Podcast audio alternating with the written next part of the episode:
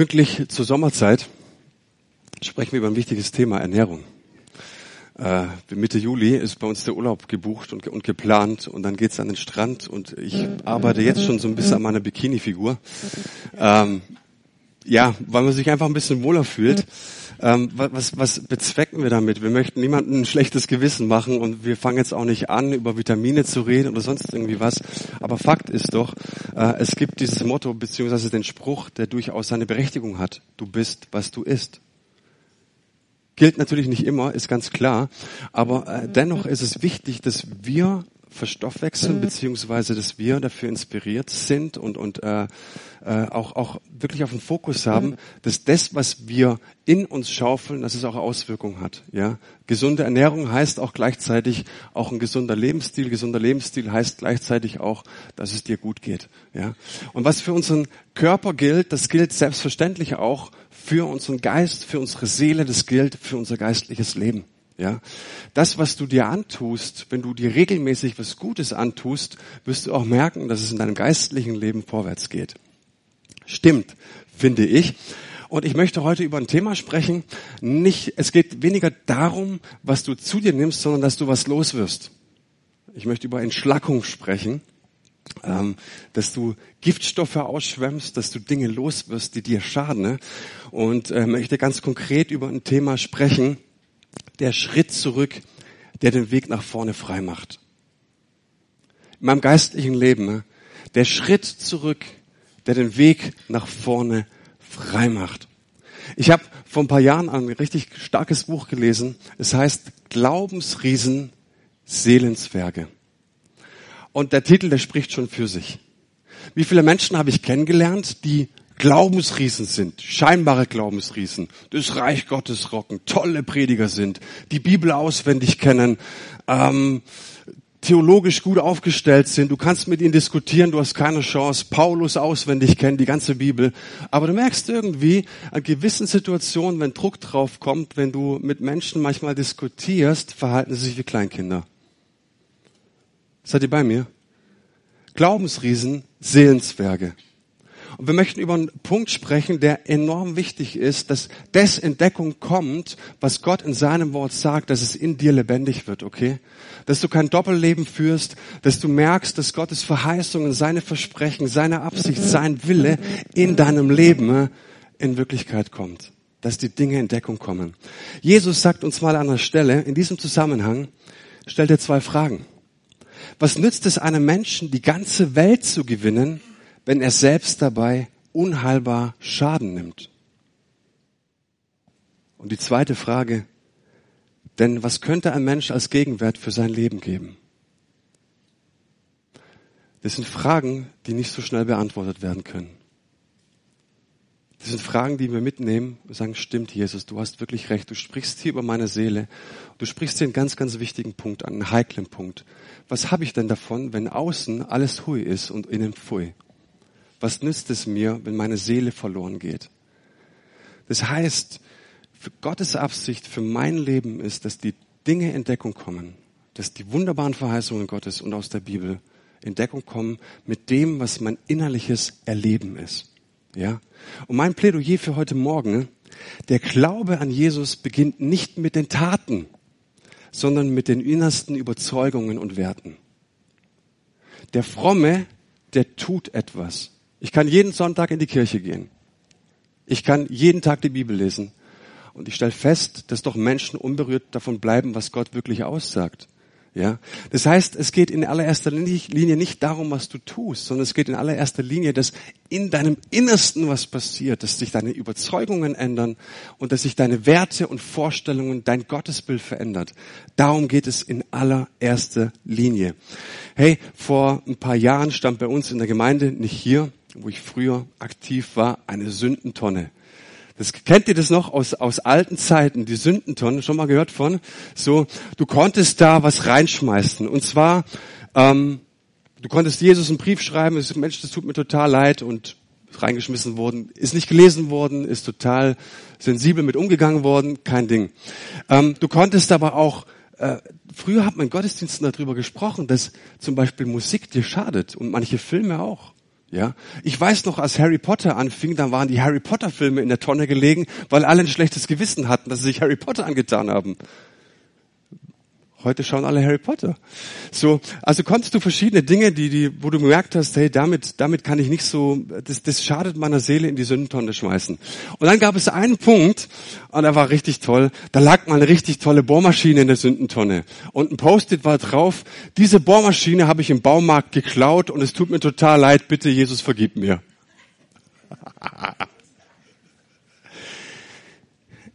er hat was getan. Ich gehe mal von aus, dass es ein Er war, okay? Gebot, du sollst nicht stehlen. Ich habe erkannt, ich habe was geklaut. Ich schmeiße es jetzt in die Sündentonne. Was wäre der richtige Weg gewesen? Zurückbringen. Du bringst das Ding zurück und sagst, hey, auf die Gefahr hin, du kriegst eine Anzeige vielleicht. Ich habe das Ding geklaut. Es tut mir leid. Und das hat sowas von zu mir gesprochen, dass du äh, äußerlich hast du was richtig, hast du was getan, aber innerlich hat es dich irgendwie kalt gelassen. So. Und ich merke, wenn du diese verbindlichen, konkrete Schritte im Glauben nicht gehst, wirst du nicht wachsen. Ein Tag später, wir haben herzhaft gelacht, ganz, ganz herzhaft gelacht über das Ding, gehe ich in meinen Keller und finde dort eine Tasche, die ich ganz, ganz tief irgendwann mal vergraben hatte. Und ich mache diese Tasche auf und sehe ganz viel Schalter und Steckdosen und Relais und, und so Zeug. Ähm, Hintergrund, ich war mal Elektriker oder hab, hab's gelernt, ja. Und Elektriker sind chronisch unterbezahlt. Das war bei uns klar in der Firma. Wir haben alle zu wenig verdient. Wir hätten alle viel mehr bekommen müssen. Ne? Deswegen war es ganz normal, du hast ein Geschäftsauto, hast sowieso viel Material, dass man immer wieder was mitnimmt und bei Freunden oder Schwarzbaustellen dann einbaut und Geld dafür bekommt. So hat man so ein kleines bisschen Ausgleich bekommen, ja. Mache ich heute nicht mehr, keine Angst. So war vor meiner Zeit mit Gott, okay? Äh, kein Stress. Äh, und auf jeden Fall, du kommst irgendwann zu Jesus und alles ist gut. Und gestern hast du noch über diese Geschichte mit der Sündentonne gelacht und heute siehst du diese Tasche. Und ich so, nein. das würde ja bedeuten, ich muss es zurückbringen. Zu meinem alten Arbeitgeber. Ähm, und dann stand ich jetzt da. Du kannst die Tasche wegschmeißen und sagen, Jesus, es tut mir so leid, ich weiß, ich werde es nie wieder tun. Oder du bringst die Dinge in Ordnung. Und soll ich dir was sagen? Ich habe die zurückgebracht und wenn dich die Geschichte interessiert, wie es ausgegangen ist, erzähle ich dir nachher beim Kaffee.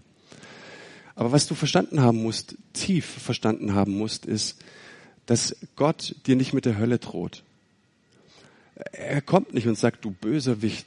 Aber Gott möchte dich eins lehren dass du die Dinge, die du verbockt hast in deinem Leben, wieder gut machst. Und er möchte dich befähigen und bevollmächtigen, dass du zu dem, was du verbockt hast, stehen kannst. Das ist der Punkt. Und wenn wir dazu nicht stehen können, merken wir irgendwann mal, dass der Glaube immer mehr nachlässt, die Wirkung des Glaubens immer mehr nachlässt. Warum? Weil wir keine konkreten Schritte innerlich gegangen sind. Amen, Manuel, hast du gut gesagt. Herr, ich glaube, dass Gott von der Kirche träumt, in der Menschen verbindliche Schritte im Glauben gehen. Und ich möchte dich herausfordern mit der Frage, wann bist du das letzte Mal wirklich einen ganz konkreten, verbindlichen Schritt vorwärts im Glauben gegangen? Lange her? Warum? Und manchmal ist es wichtig, nicht nur Schritte nach vorne zu gehen, sondern diesen einen verbindlichen, wichtigen Schritt zurückzugehen, dass der Weg nach vorne frei wird. Ja, so, ich möchte mal ganz praktisch erzählen, wie das bei mir war. Du kommst zum Glauben und diese Anfangszeit im Glauben bedeutet verliebt sein. Jesus, du bist einfach hammermäßig. Jesus, oh, du hast mich lieb und ich, du hast, und ich bin wertgeschätzt und, und ich höre, ich bin jetzt ein Kind Gottes und, und alles ist großartig mit Jesus. Und denkst du, yeah, Mann, mir ist vergeben worden, es ist so klasse, ich bekomme eine Gemeinde, eine Gemeindefamilie, ich gehe in eine Kleingruppe, ich habe am Anfang drei Kleingruppen besucht, weil ich es einfach cool fand, ich wollte jeden Tag Gemeinde haben. Und so nach einem ungefähr einem halben, dreiviertel Jahr merke ich, wie sich meine Seele zu Wort meldet. Und ich merke so, da kommen Dinge hoch, Erinnerungen aus der Vergangenheit, was mal war. So, ah, weg im Namen Jesu. Das sind Dinge, die, die, die schieb sie weg. Sag ihnen oder gib ihnen den Platz, wo sie hingehören, unter die Füße von Jesus. Und es meldet sich wieder und meldet sich wieder. Warum? Weil es gut ist, dass es sich meldet. Der Heilige Geist in dir gebraucht diese Dinge, dass Dinge nach vor, nach oben kommen, ja? Dass Dinge, die verschüttet geworden sind, Dinge, wo, wo Menschen dir wehgetan haben, wo du vielleicht Dinge verbockt hast, dass die nach oben kamen. Und so kamen manche Dinge nach oben. Und ich bin zu einem, zu einem älteren Herrn gegangen, der hat einen Kindergottesdienst geleitet und ich habe ihm das erzählt und er wusste überhaupt nichts damit anzufangen. Ich habe gemerkt, dass du eine Gemeinde besuchen kannst und mit lauter frommen Leuten neben hocken kannst. Aber wo gehst du mit den Dingen hin, die dich wirklich beschäftigen? Wir hatten einen Mann in der, in der Gemeinde, der war homosexuell, 30 Jahre lang Christ, aber er konnte niemandem erzählen, was er innerlich fühlt. Warum? Weil wir ganz viel frommes Volk in unseren Gemeinden haben. Aber ich kann niemandem erzählen, was mich zutiefst kränkt, verletzt, was mich ausmacht. Ist doch schade, oder? Hey, in dieser Gemeinde soll es anders sein und ich glaube, dass es bei Jesus äh, auch anders ist und der Heilige Geist meldet sich zu Wort in deinem Leben. Er spricht, er möchte jeden Tag sprechen. Aber ich merke, dass wir diese Stimme so sehr vernachlässigen können und wegdrücken können. Dabei bringt er äh, Dinge nach oben und du musst ein geistiges Prinzip verstanden haben. Der Heilige Geist spricht einmal in einer Situation sehr klar und deutlich. Und dann wird er immer leiser. Wir glauben, Gott wird immer lauter. Er wird nicht immer lauter, er wird immer leiser.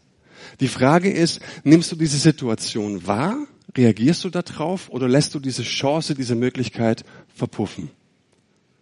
Das ist die Frage. Verbindliche, konkrete Schritte im Glauben. So, und warum, ich stelle mir jetzt die Frage, warum macht es Gott? A, wir sollen lernen, auf seine Stimme zu hören. Und wenn du nicht gelernt hast, auf die Gottes Stimme, auf Gottes Stimme zu hören, hey, dann hast du ein stinklangweiliges Leben. Gott möchte jeden Tag etwas in deinem Herzen, in deinem Leben tun, aber nicht nur in dir, sondern er möchte dich bewegen. Er möchte, dass du in Bewegung bist als sein Kind, dass du aktiv bist ähm, in dieser Welt für sein Reich unterwegs bist. Und wenn du nicht gelernt hast, auf die Stimme Gottes zu hören, auf sie zu reagieren, dann ist dein Christsein stinklangweilig. Ich verspreche es dir. Ich weiß es. Ich weiß, von was ich rede, weil ich oftmals auch so unterwegs bin, okay? Aber wenn du merkst und, und ihm den Raum gibst und sagst, Heiliger Geist, was möchtest du heute Morgen erzählen? Gott, was hast du heute vor mit diesem großartigen Tag? Oh, ich soll zu meinem Arbeitgeber gehen und mich entschuldigen. Ja, ist krass. Aber hey, es ist ein Abenteuer. Wenn du dich auf die Stimme Gottes einlässt, ich verspreche es dir. Hey, in der Bekehrung oder wenn du dich für Jesus entscheidest, dann können wir den Leuten zusprechen, dass grundsätzlich alles vergeben ist in deinem Leben. Das ist Fakt, das ist Punkt, das stimmt. Ähm, der Heilige Geist spricht trotzdem verschiedene Dinge an. Warum? Äh, es kommen Dinge jetzt nach oben. Beispielsweise, ich habe so eine kleine Drogenvergangenheit, okay, aber jetzt nichts, wo du auf großen Konferenzen glänzen könntest oder so.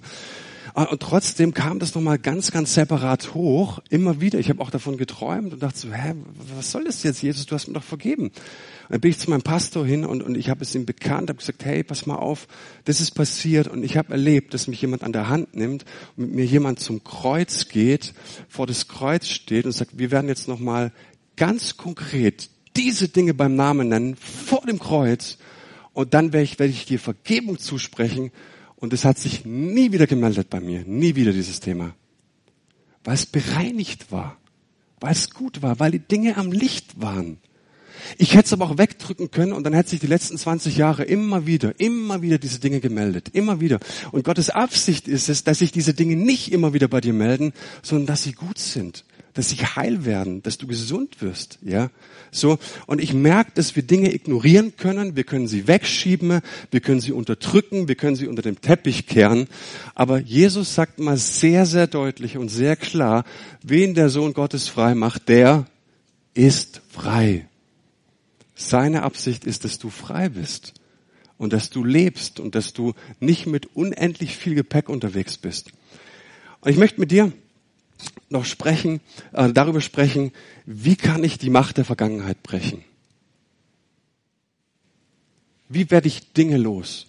Wie werde ich Gepäck los? Ich habe es gerade schon gesagt, wenn du im Glauben leben willst und wenn du durch den Glauben gesunden willst, dann geht es darum, die Realität anzunehmen. wer ich wirklich bin. Und Gottes Absicht für dein Leben ist nicht, dass du in Illusion lebst oder, oder in Dinge verdrängst, sondern dass du ein volles Ja zu dir findest. Ja. Und es geht darum, der Tatsache gerecht zu werden, dass du mit Absicht auf dieser Welt bist, dass du in eine bestimmte Familie geboren wurdest, dass du an einem bestimmten Ort geboren wurdest und zu einem bestimmten Zeitpunkt in der Weltgeschichte geboren wurdest, ja. Mit Absicht. Dein Leben ist voller Absicht. Auch wenn du es nicht glaubst, auch wenn du das nicht annehmen kannst, dein Leben ist Absicht. Und weil das so ist, dass wir verschiedene Hintergründe haben, Familie, verschiedene Familien, verschiedene Alter auch, auch dementsprechend was erlebt haben, reisen wir mit unterschiedlich schwerem Gepäck durchs Leben. Der eine hat ein leichtes Gepäck. Der eine hat vielleicht Glück gehabt, ein gutes Elternhaus, ein christlich sozialisiertes Elternhaus, äh, ist super. Es gibt manche, die laufen mit ein bisschen schwerem Gepäck mit sich rum. Äh. Fakt ist, dass Menschen es gewöhnt sind, mittlerweile mit schwerem Gepäck rumzulaufen. Sie gehen in die Kirche, jeden Sonntag wird das Kreuz gepredigt, jeden Sonntag wird gepredigt, dass der Herr sagt, kommt zu mir, die ihr alle mühselig und beladen seid. Wir kommen mühselig und beladen in den Gottesdienst und gehen mühselig und beladen nach Hause. Warum? Weil wir nicht gelernt haben, auf die Dinge zu reagieren, auf Gottes Stimme zu reagieren, weil wir nicht gelernt haben, nie die Erfahrung gemacht haben, dass es tatsächlich Menschen gibt, die mich an der Hand nehmen wollen, mit mir zum Kreuz marschieren wollen und dass du frei wirst. Seid ihr bei mir? Aber echter Glauben, echte Spiritualität möchte uns dazu führen, zufrieden in der Gegenwart zu leben. Zufrieden in der Gegenwart zu leben. Und Jesus hat eine andere Qualität von Leben für dich. Definitiv. Und es gibt dieses ganz tolle Bild, ähm, als, als Kinder Gottes sind wir als Pilger unterwegs. Und was, was zeichnet denn so ein Pilger aus? Ein Pilger zeichnet aus, dass er einen Stock auf der Schulter hat, ein kleines Tuch und ein bisschen Essensration, mehr nicht. Ja? So, und jetzt stell dir mal so Leute vor am Flughafen, du musst schon auf dem Flug, hast deine Koffer mit dabei und voll bepackt und alles Mögliche. Hey, das ist nicht Gottes Absicht, dass wir, dass wir voll bepackt durchs Leben gehen, sondern dass wir als Pilger unterwegs sind und dass wir leicht reisen. Das heißt, entscheidend ist dieser Schritt zurück, bevor es weiter nach vorne gehen kann. Und weißt du, Hast du schon mal über Jesu Handwerk nachgedacht? Über seine Leidenschaft? Ich koche zum Beispiel total gerne, ja.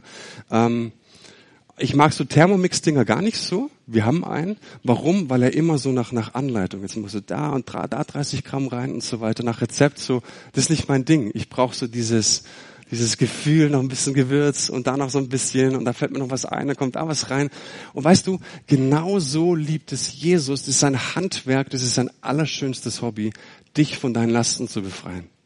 Okay? Wenn du über Jesu Handwerk nachdenkst, was er mega, mega lieb hat, ja? Wenn er morgens aufsteht, er steht nicht auf, ist ganz klar, da denkt er darüber nach, hey, wie kann ich den beschenken und wie kann ich diese Person wirklich von ihren Lasten befreien? Er ist ein absoluter Profi daran. Warum? Weil er am Kreuz gestorben ist. Ja? Und sein, seine Leidenschaft ist es, dass er dich von den zerstörerischen Mustern, in denen du vielleicht von deiner Vergangenheit noch drin steckst, dich davon zu befreien. Hey, das ist seine Leidenschaft, das ist seine Vorliebe. Und er möchte, dass wir dieses Leben leben, das sich Gott vorgestellt hat für unser Leben.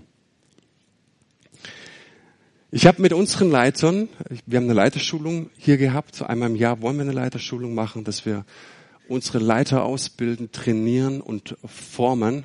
Und ich habe mit ihnen in den ersten Abenden eine Lebens- und Entwicklungsreise gemacht. Wir haben hier diese, diese Grafik. Kann man das Bild sehen? Genau. So.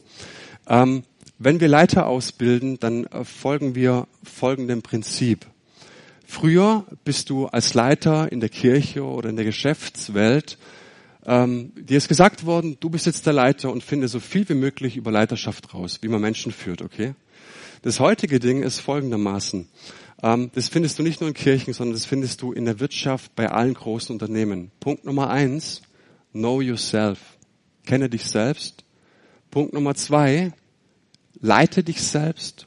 Punkt Nummer drei, dann leite andere. Okay? Aber erstmal lerne dich selbst kennen und lern erstmal selbst dich zu führen, bevor du andere leitest. So, das ist unser Grundprinzip. Wir haben zehn Abende und in den ersten fünf Abenden geht's nur um dich. Ja, dass du aufräumst. Und die Aufgabe ist, nimm mal so, naja, wenn du jetzt 15 bist, wird's schwierig, 20 gravierende Punkte aus deinem Leben, unter anderem die Geburt, ja. Fang mal ganz links an, das Geburtsdatum einzutragen. Und nimm dir mal einen Abend Zeit, vielleicht bei einem Glas Rotwein, bei schöner Musik. Das ist kein Stress. Lass dir Zeit, von mir aus eine ganze Woche. Und trag einfach mal ein paar Situationen aus deiner Vergangenheit ein. Das können natürlich großartige Dinge sein. Das können Erfolge sein. Das können Dinge sein, die, die dich mordsmäßig stark gemacht haben, an die du sehr, sehr gerne zurückdenkst. Aber es können auch Dinge sein, die dich vielleicht belasten. Dinge, die du am liebsten ausradiert haben möchtest aus deiner Vergangenheit. Aber fang mal an, ne? Einfach reinzuschreiben. Auch deine Pleiten, Pech und, und die ganzen Pannen und, und Niederlagen. Ne? Fang mal an. Und dann siehst du auf einmal so am Ende, wow, mein ganzes Leben war ganz schön voll. Da waren Dinge, für die ich mich heute schäme. Da waren Dinge, von denen ich sage, um Gottes Willen, wie konnte es nur in meiner, wie konnte mir das nur passieren? Aber das Ziel ist, dass du an all diesen Baustellen, an all diesen Punkten irgendwann mal ein Kreuz markieren kannst und sagen, mir wurde vergeben. Die Scham ist abgefallen, die Schuld ist abgefallen, ich bin frei. Und das bin ich. Und Jesu Absicht für dein Leben ist, dass du auf dieses Ding zurückschauen kannst und sagen kannst, ich habe durch Jesu Gnade ein volles Ja gefunden zu mir selbst. Wäre das nicht schön? Hey, so ist Gott. Und wenn du über Gottes Herz oder seine Seele nachdenkst, das hat er so den lieben langen Tag, rezitiert er das immer wieder vor sich. Hey, ich möchte, dass meine Kinder, dass die Menschen, die mit mir unterwegs sind, frei sind, ohne schweres Gepäck. Das heißt, unsere Herkunft, die hat uns definitiv geprägt. Positiv und negativ. Und egal in welcher Familie du groß geworden bist, es gibt immer Segen und Fluch. Es gibt Segnungen in der Familie, ja. Ich möchte jetzt nicht zu negativ werden. Es gibt ganz, ganz viele Segnungen. Es gibt aber auch, Entschuldigung für dieses altmodische Wort, es gibt auch Sünden in unserer Familie. Und die prägen uns. Und ähm, wichtig ist, es kann auch sein, dass du zwei, drei Generationen, also wenn es da Mechanismen gab, wenn es da Einstellungen, Verhaltensweisen gab, hey, die vor zwei, drei Generationen geschehen sind, die können dich bis heute prägen. Das ist einfach mal Fakt, ja. Ähm, und selbst wenn du dich entschließt, deine Familie zu verlassen mit 18, also ich gehe weg, ich, ich hau ab, ich fange jetzt ein neues Leben an, du wirst sehen, die Einstellungen, die Werte und die Verhaltensweisen, die werden dir folgen, egal wo du hingehst. Ja, ähm, Du kannst versuchen, aus diesen Lebensgewohnheiten auszubrechen, aber sie werden dich einfach verfolgen und es ist nicht schlimm. Die Frage ist, stelle ich mich denen irgendwann mal oder renne ich ein ganzes Leben davon weg? Das ist die Sache. Und es hat Auswirkungen. Die Handlungen, Entscheidungen von heute, die haben Auswirkungen auf die nächste Generation, liebe Eltern. Das weiß ich heute auch. Meine, meine Handlungen, die haben Auswirkungen auf meine Kinder. Und wie ich mich heute verhalte, das lernen meine Kinder. Und werden es ihren Kindern wahrscheinlich auch wieder beibringen. Und die Frage ist, ignoriere ich das, laufe ich davon weg oder stelle ich mich dem? Wenn ich mich stelle, merke ich, dass das Blut von Jesus, dass es Kraft hat ja, und dass ich davon frei werden kann. Und es gibt bestimmte, bestimmte Muster aus Familiengeschichten, ähm, die werden sich fortsetzen. Es ist vielfach zu beobachten. Ich möchte mal ein paar nennen. Scheidung, Alkoholsucht, andere Süchte, sexueller Missbrauch, Gewalt, Probleme in der Ehe, Probleme in Beziehungen, ähm, die, die Unfähigkeit, eine feste Beziehung einzugehen, einfach mal ein paar zu nennen. Und ihr merkt, ja, es ist vorhanden, ja, es gibt es, es gibt diese Dinge, aber die Botschaft heute Morgen lautet, du kannst davon frei werden. Du kannst frei werden. Ich hatte beispielsweise, meine Eltern hatten sich, als wir vier Jahre alt waren, mein Bruder und ich haben einen Zwillingsbruder, die haben, die haben sich scheiden lassen, als wir vier waren. Und das prägt natürlich auch. Und als ich dann meine Frau kennengelernt habe und ich wusste, wenn ich jetzt eine Frau kennenlerne, ich bin mit Jesus unterwegs, dann muss es auf jeden Fall für immer sein. Und ich merke so, als dann, als dann auf die Hochzeit zuging, habe ich so ein bisschen Panik geschoben, weil sich eine Stimme in mir gemeldet hat. Also es war so ein innerliches Zitat, das ich selber ständig rezitiert habe. Ähm, ich glaube, bei mir wird es auch schief gehen.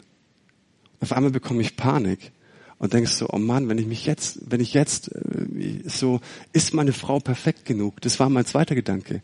Ist sie perfekt genug, dass meine Ehe standhalten kann? Das war furchtbar. Die Frage ist, wo gehe ich damit hin? Wo gehe ich mit solchen Gedanken hin?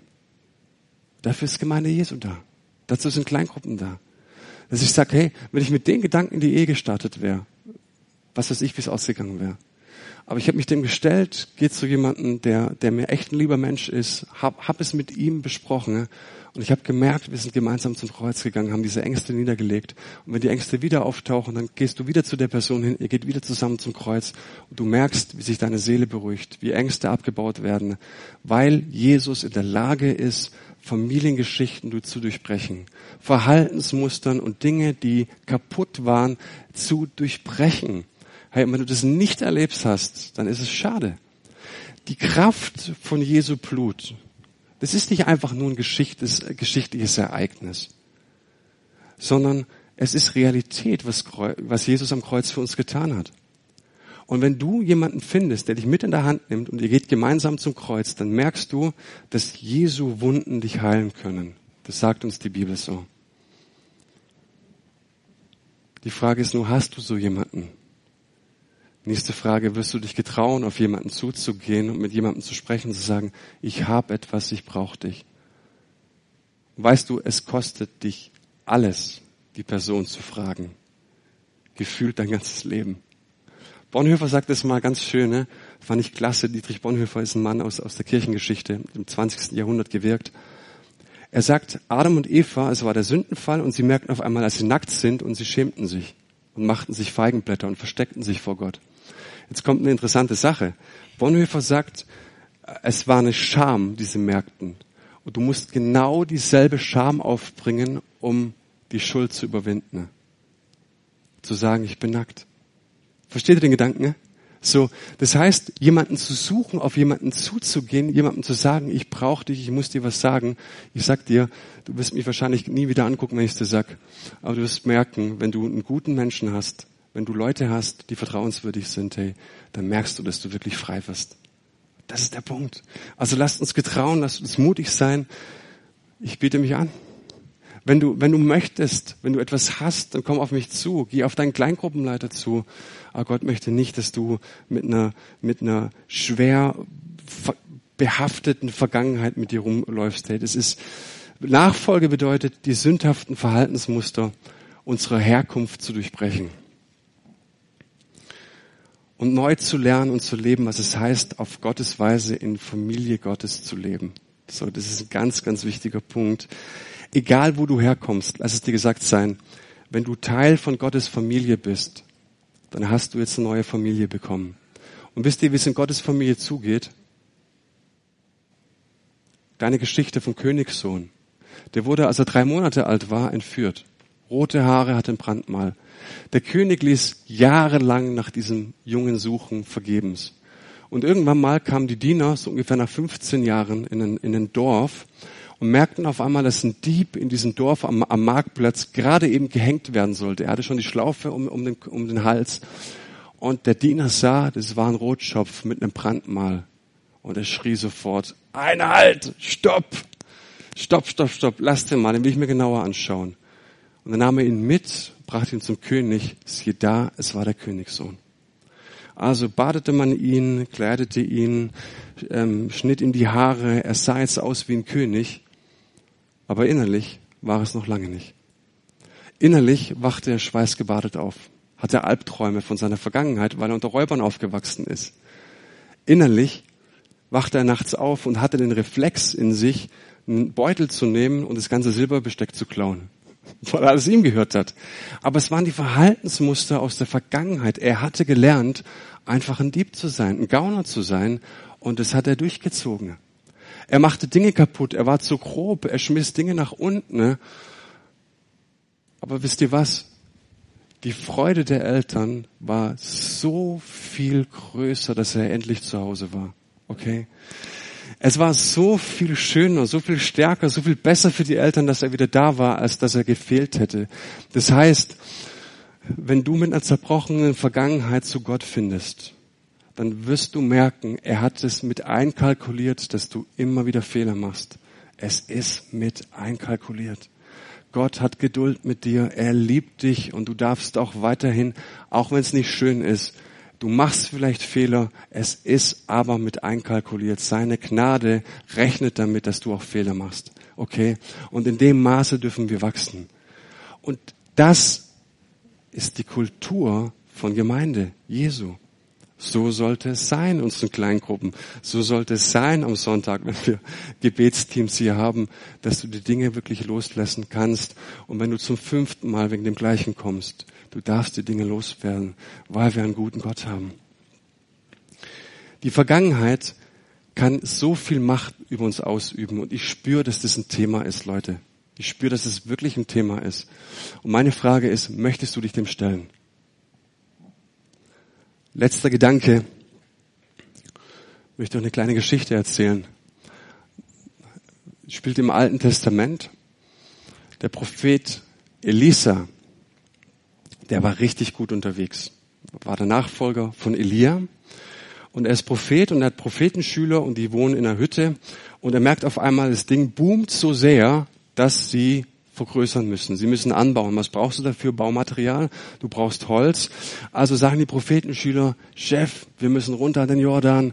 Wir müssen Bäume fällen. Gute Idee. Macht mal. Und dann sagt einer der Prophetenschüler, hey, großer Prophet, komm doch mit. Komm, hilf uns. Also geht er mit, er begleitete sie und die schwingen jetzt die Axt und, und, und machen und tun und schaffen und was passiert? Er schwingt die Axt und holt nochmal aus und das Eisen, das fällt rückwärts im hohen Bogen in den Jordan und liegt jetzt im Fluss. Oh, Mist. Was machen wir jetzt?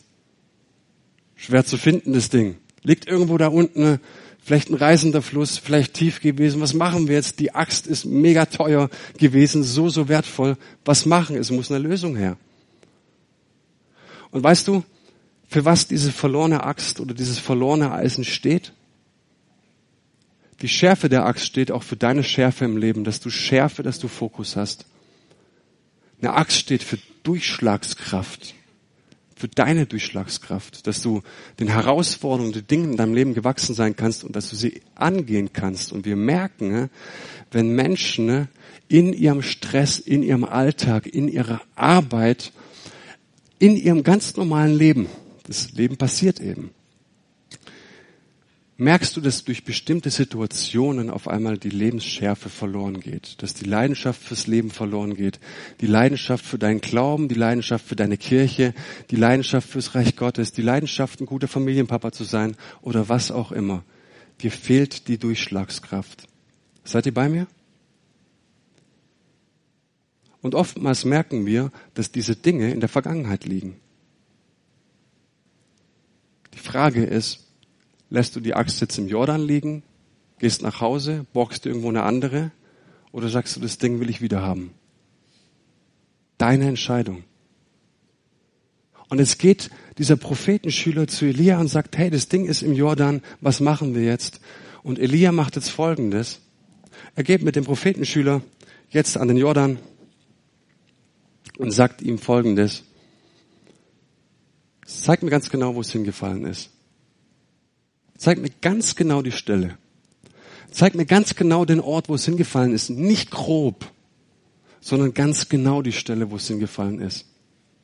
Und es ist ein entscheidender Punkt, dass wir die Dinge beim Namen benennen. Dass wir sagen, Zeit, Ort, Geschehnis, welche Menschen waren es, wer hat mir wehgetan, wer hat mich verletzt, wer ist in mein Leben getreten und was ist passiert. Und er nennt es sie beim Namen. Genau hier ist es reingefallen. An der Stelle ist meine Leidenschaft, meine Schärfe. An der Stelle ist, ist Bitterkeit in mein Herz gekommen. Genau die Stelle ist es. Jetzt macht er Folgendes. Er nimmt ein Holz was durchaus, sagen viele Ausleger, ein Zeichen dafür sein kann, dass es eine prophetische Schau war auf das Kreuz von Jesus. Er schneidet ein Stück Holz ab und schmeißt es genau an die Stelle. Und jetzt passiert das Wunder, dieses Metallstück, diese Axt, dieses, diese, dieses Metall fängt an zu schweben und liegt jetzt auf einmal an der Wasseroberfläche. Und das steht dafür, dass wenn du die Dinge in deinem Leben benennen kannst, in Worte fassen kannst, wenn du in deiner Dunkelheit aussprichst, was dich verletzt hat, was dich enttäuscht hat, dann kommen Dinge ans Licht, an die Oberfläche. Du wirst merken, dass du frei wirst. Und dann sagt er, nimm sie dir. Nimm sie dir wieder. Nimm dein Leben wieder in die Hand. Nimm deine Schärfe, deine Leidenschaft, dein Feuer wieder zurück in die Hand, weil es Gottes Absicht für dich ist.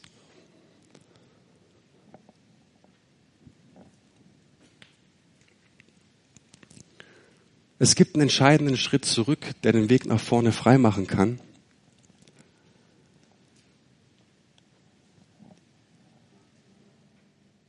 Es gibt aber auch Schritte vorwärts, die vieles vergessen machen wollen. Und es holt dich doch wieder ein. Die Frage ist, schmückst du deine Fassade? Oder sagst du, nee, ich möchte, dass die Dinge in Deckung kommen, dass es inhaltlich genauso aussieht wie äußerlich. Glauben an Jesus bedeutet, deine eigene Geschichte, deine Prägungen und deine tiefsten Werte und Grundüberzeugungen der Sichtweise Gottes anzupassen. Was in dir ist, soll konform sein mit dem, was auf Gottes Herz ist. Und Jüngerschaft bedeutet, dass du deine Lebenslügen, die dein Denken unbewusst bestimmen, dass du die aufdeckst und nach Reich Gottes Prinzipien zu leben beginnst. Wisst ihr, von was ich spreche? Gute Predigt. Lasst uns einen Kaffee trinken. Lasst uns alles runterspielen, was wir gehört haben. Wir gehen nach Hause. Ich habe was vor. Der Braten steht in der Röhre. Oder du stellst dich den Dingen einfach.